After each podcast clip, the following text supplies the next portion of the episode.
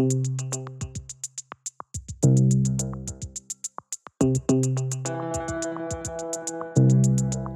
de vigne, saison 2, épisode 3, ça va bien se passer.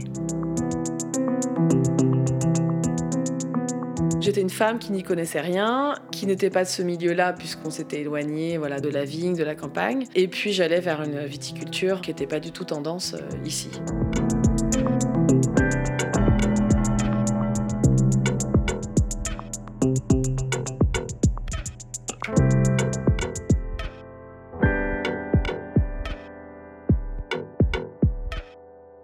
Comme c'est difficile de trouver sa place en ce monde. Sa place, être à sa place. C'est aussi le titre du bel essai de la philosophe Claire Marin, dont on aurait pu souligner toutes les phrases comme celle-ci. Celui à qui l'on intime de rester à sa place est celui que l'on veut enclore dans un espace mineur, secondaire, inférieur. C'est rester silencieux. Les vigneronnes rencontrées en Bourgogne ont toutes été confrontées à cette lutte intérieure. Se dire qu'elles n'étaient pas à leur place et se faire violence pour la prendre cette place quitte, comme le dit encore Claire Marin, à ce que cette question soit aussi celle de la revanche, de la réparation ou de la réconciliation. Quand j'ai démarré, ma mère était évidemment à mes côtés euh, pour me soutenir dans cette aventure familiale. J'avais aucune connaissance technique, mais j'avais une vision très claire sur le projet que j'avais envie de mener. Athénaïs de Béru. D'avoir euh, des vignes cultivées naturellement, d'aller vers une conversion euh, vers l'agriculture biologique, vers la biodynamie, de faire des vins nature. J'avais pas l'intention de vouloir tout faire du premier coup. Mais je voulais vraiment aller dans cette direction-là. Je rêvais d'un écosystème euh, vertueux. Euh, c'était un retour aussi à la campagne, vers la nature. Ma mère, bon, elle n'avait pas trop d'avis sur la question, mais elle a été très influencée, je pense, par euh, l'environnement de la région, qui est plutôt totalement en sens inverse de cette démarche-là, encore aujourd'hui. Sans que je m'en rende compte, elle était très, très influencée par, par ses amis, par nos voisins, toutes les personnes qu'elle connaissait dans la région qui lui ont dit euh, attention, ta fille en faisant ça, ou en prenant telle décision, ou en travaillant de telle manière, elle va droit dans le mur.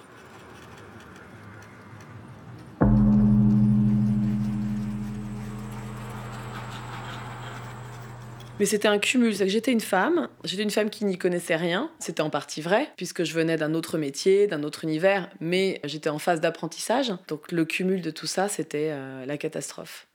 Ou en tout cas, on avait décidé pour moi que j'allais mener le projet familial vers une catastrophe. Et qu'est-ce qui fait que votre mère s'est dit à un moment, d'accord, euh, je, te fais confiance, on y va, je fais dos à toutes ces rumeurs, à toutes ces personnes qui parlent Donc, méchamment? Malheureusement, on est, euh, on est vraiment allé au clash, c'est-à-dire que euh, ça atteint cette période de tension, euh, vraiment a atteint un stade insupportable parce qu'elle était euh, très très anxieuse, elle finissait par s'opposer euh, à tout ce que je faisais. Elle était devenue pendant une courte période finalement ma pire ennemie. C'était très compliqué à accepter parce que c'était ma mère que j'avais une très bonne relation avec elle, donc il n'y avait pas de raison qu'on en arrive là. On m'a dit, même à moi directement, beaucoup de choses très négatives, hein, que je faisais n'importe quoi, que j'y connaissais rien, euh, pour qui je me prenais, euh, de débarquer comme ça et de penser que j'allais faire du vin, que le bio c'était n'importe quoi.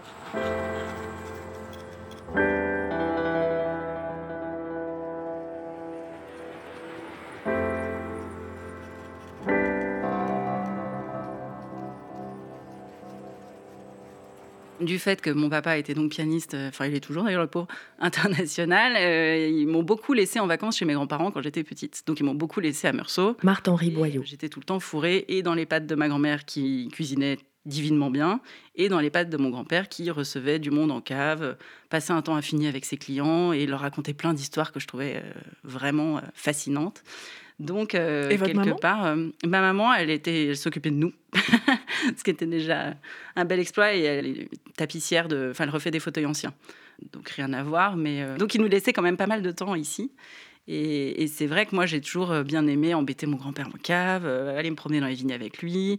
Je trouvais que ce côté justement manuel que je connaissais pas du tout autour de moi avait l'air vraiment aussi. Euh, Votre mère tapissière, quand même. Ouais, mais c'est plus délicat, c'est des petits outils, c'est moins rustique, c'est moins impressionnant que de voir des tonneaux et. Euh,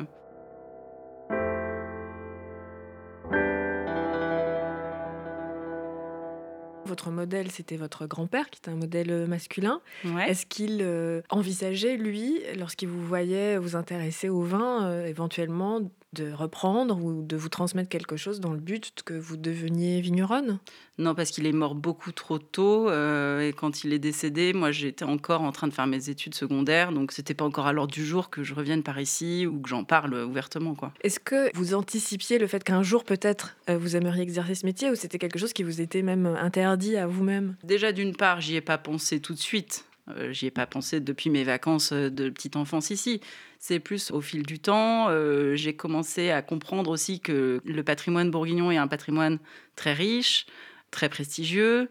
Que les gens, dès qu'on dit Meursault, bah, ils vous regardent différemment parce qu'ils ont tout de suite des étoiles dans les yeux et ils s'imaginent une belle bouteille de blanc. Donc, au bout d'un moment, je me suis dit, c'est quand même dommage ce patrimoine et que personne ne reprenne derrière mon grand-père. Puis le fait que ça m'intéressait aussi euh, fortement d'autre part. J'avais pas d'appréhension sur le sujet, j'étais pas inquiète d'être euh, plus ou moins capable de le faire. Je me suis jamais dit je suis une fille, je vais pas y arriver. Peut-être pas vous, mais rapidement autour de vous, on vous renvoie le fait que c'est un problème. Non mais je le savais déjà puisque déjà ma grand-mère et ma mère étaient pas super emballées par le projet. Parce Pourquoi que bah, parce que je suis une fille.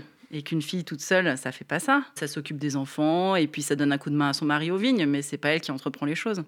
Et au-delà de ça, parce que c'est pas très gentil de dire ça pour elle, son souci numéro un, c'était que elle, elle en avait tellement bavé dans sa vie qu'elle voulait pas de cette vie-là pour moi et que justement, comme j'étais brillante, elle, elle voulait que je fasse quelque chose de moins fatigant, de plus sûr, de plus intellectuel aussi. euh. Est-ce que pour elle, c'était une forme d'échec, que vous reveniez à la Terre? Non, je pense pas, parce qu'elle a compris que déjà le métier a changé, que la perception du métier a changé. Pour que vous ayez le contexte, c'est mon grand-père qui était vigneron à Meursault, mais ma grand-mère qui vient d'un tout petit peu plus loin que Meursault, c'est-à-dire une petite commune euh, dans la plaine de l'autre côté de Beaune. Quand elle s'est mariée avec mon grand-père en 1955, elle faisait un mauvais mariage.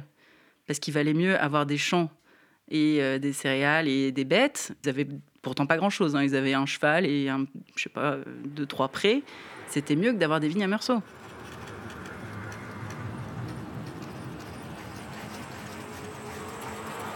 Et qu'est-ce qui s'est passé? Il y, a, une femme qui vous a aidé?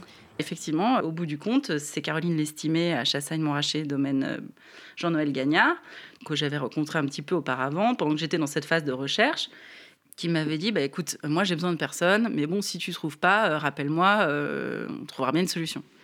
Et donc j'ai fini par la rappeler, après avoir envoyé, je pense, 250 courriers euh, et avoir eu, je crois, trois ou quatre entretiens vraiment catastrophiques. Et même Euh. si vous étiez euh, de la... Enfin, vous aviez quand même des attaches ici. Ouais, mais je savais rien faire.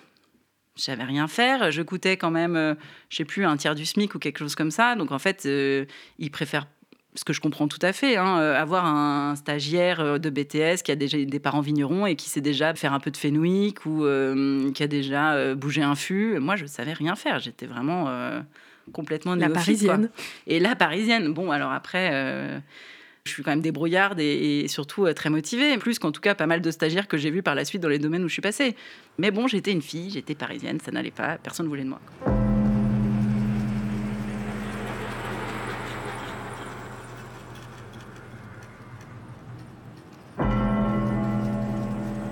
Tu es parisienne. Tu es une femme. Tu as des enfants. Tu voudras des enfants. Tu n'es pas faite pour ça. Tu ne vas jamais tenir. C'est un métier d'homme. C'est un monde d'hommes. C'est beaucoup trop dur pour toi. Regarde-toi. Tu n'as pas les compétences. Tu n'as pas la connaissance. Tu n'as pas les diplômes. Tu n'y arriveras jamais.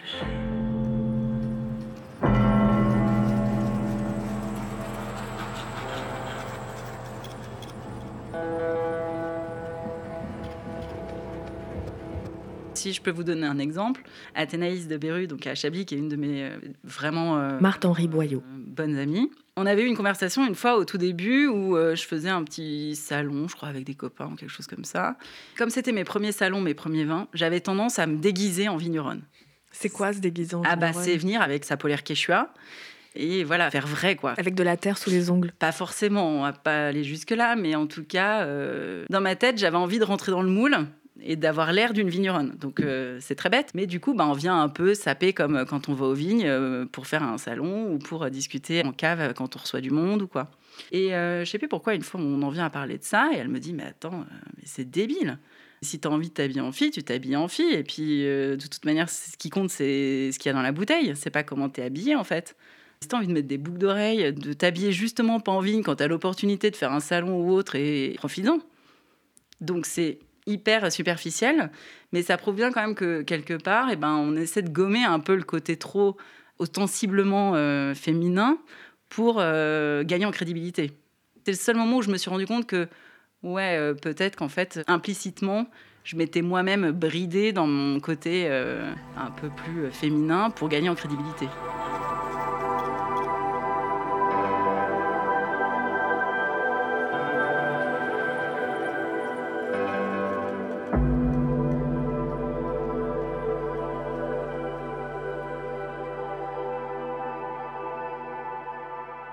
Donc c'était plus le métier de la terre ou le métier physique et pas le fait que vous étiez une femme qui faisait en sorte que vous n'étiez pas encouragée dans cette voie. C'était plus parce qu'on vous imaginait euh, exercer une profession intellectuelle. Ah bah c'était oui, c'était Fanny Sabre. Être notaire ou avocat, euh, le côté euh, terrien n'était pas forcément très bien vu aussi. Ça faisait pas rêver. Voilà, il fallait avoir un métier concret, gagner de l'argent. Et euh, par cette terre, c'était plutôt un métier de labeur dur et ça n'avait pas cette image que ça a aujourd'hui. Et votre mère, donc, elle exerce un tout autre métier? Oui, oui, maman est antiquaire et c'est euh, aussi grâce à elle qu'on a maintenu le domaine euh, en l'état et qu'elle m'a laissé aussi le reprendre sans études, sans rien. Elle m'a fait confiance. Parce que c'est vrai qu'il y a 15 ans, vous avez 22 ans, vous arrivez comme ça un petit peu parachuté. Alors, parachuté. Vous avez dit euh, la blonde qui fait du vin. Oui, ouais, en gros, c'est ça. La blonde qui fait du vin, c'était exactement ça. Et je me suis lancée la fleur au fusil. Et puis, euh, j'aurais pensé en fait plus échanger. Euh, parce que j'avais aussi cet exemple, ce que je vous ai expliqué, c'est qu'au début, j'ai eu la chance de faire des 10 bouteilles très tôt. Et il y a toujours eu cet échange avec plein de vignerons hors Bourgogne avec qui c'était facile, c'était fluide. On parlait juste de vin, il n'y avait pas de compétition, il n'y avait pas de le voisin de vigne, il n'y avait pas de choses comme ça, c'était euh, c'était naturel. Voilà, c'était naturel.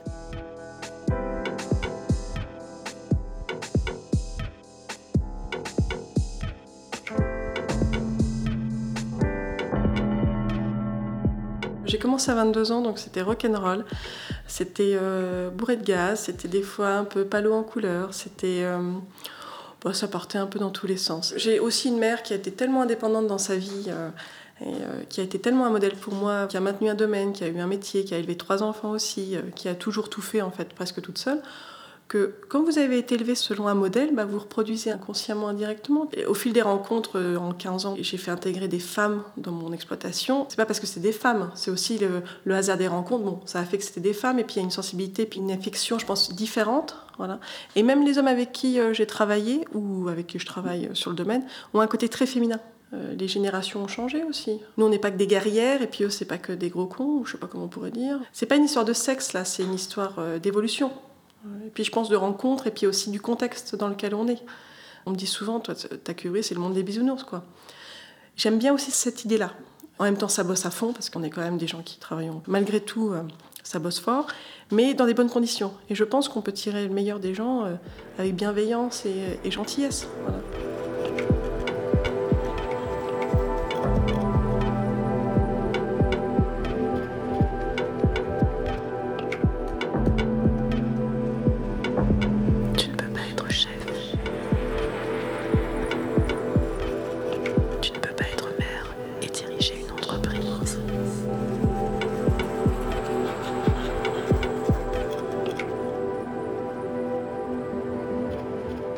Sonnette d'alarme, ça a été. Euh, Athénaïs de Beru. Entre 2016 et 2018, j'ai eu un accident en cave et j'ai des fûts qui, euh, qui sont tombés et qui m'ont broyé une main. Euh, j'ai tombé sur un chirurgien miraculeux, j'ai récupéré toute ma main. Mais j'ai eu une année très difficile à passer avec des opérations, beaucoup de rééducation derrière, ainsi de suite. Et ça a été un, énorme choc euh, psychologique, plus que physique en fait, parce que tout à coup, finalement, j'ai failli, d'une part, partiellement ne plus pouvoir faire euh, ce que je faisais. Et puis ça m'a beaucoup, beaucoup limité. Euh, je pouvais parler, penser, sentir, goûter, mais je pouvais plus travailler avec mes mains.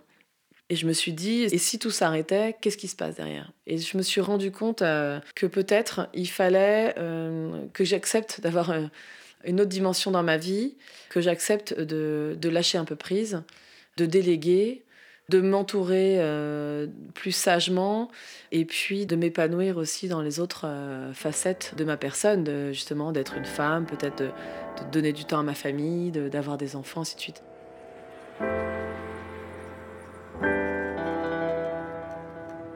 Et ce qui est amusant aujourd'hui, c'est euh, comme quoi quand même, il y a certains clichés dans lesquels on a du mal à...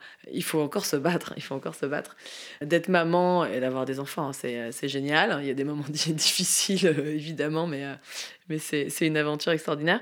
Mais c'est vrai que certaines personnes m'ont mis dorénavant dans la case maman, donc plus forcément disponible pour autre chose. Donc parfois, ça m'arrive d'avoir des clients ou des amis qui me disent Ah, mais tu dois plus t'occuper de ça en ce moment vu que tu es avec tes enfants. Dis-moi à qui euh, je pose euh, telle question. Je dis ben non, en fait, on est capable de faire plusieurs choses à la fois. Tu sais, il y a des femmes qui ont des enfants, qui travaillent, euh, qui ont une entreprise. Enfin, je veux dire, c'est c'est possible. Et c'est vrai que je m'attendais pas du tout à me trouver dans cette situation, presque de devoir me justifier que j'étais capable de faire plusieurs choses à la fois.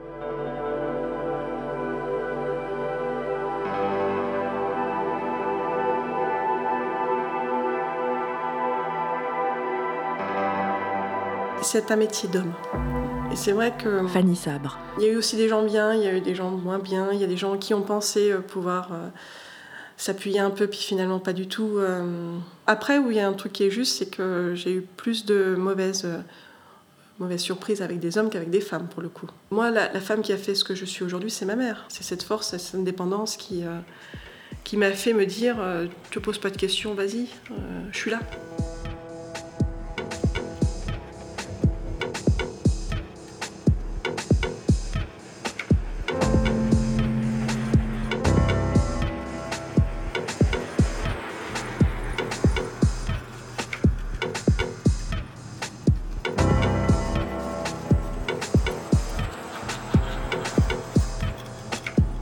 Bien se passer était le troisième épisode de la deuxième saison de Filles de Vigne.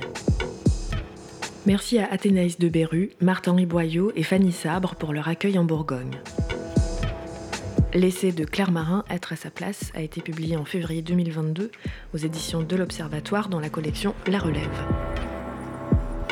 La deuxième saison de Filles de Vigne a été rendue possible grâce au soutien de la Fondation Michelski pour l'écriture et la littérature.